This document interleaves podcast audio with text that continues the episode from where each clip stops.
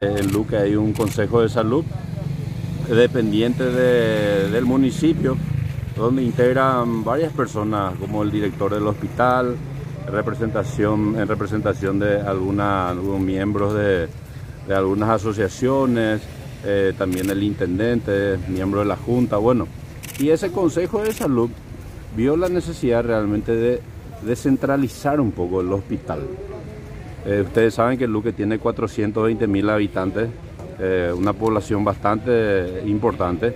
Entonces vimos la necesidad de instalar eh, este autobús, este puesto, para que la gente pueda también venir con sus vehículos y poder hacerse, inmunizarse con el COVID, todo lo que hoy tienen 75 años y también contra la influenza.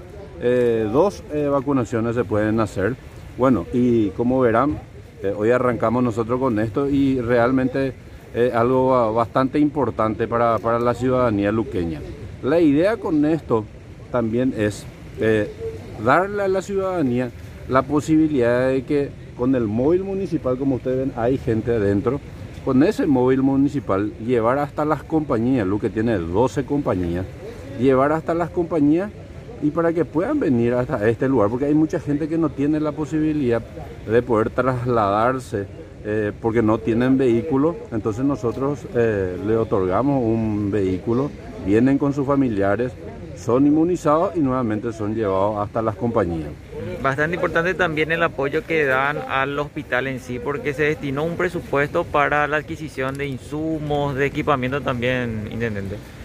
Y realmente sí, eh, y es importante eh, aclarar, imagínate que eh, tuvimos que dejar de lado muchas obras que veníamos realizando a través de las comisiones vecinales, a través de algunos llamados, ya sea obras de empedrado, obras de, de puente, de mejoramiento de calle. Nosotros decidimos priorizar lo que es la salud, que para nosotros es muy importante. De hecho que lo venimos haciendo desde que arrancó la pandemia.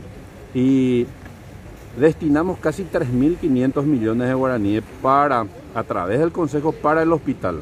Vamos a instalar, vamos a tener 10 camas totalmente equipados eh, para terapia intensiva. Tenemos 6 intermedios.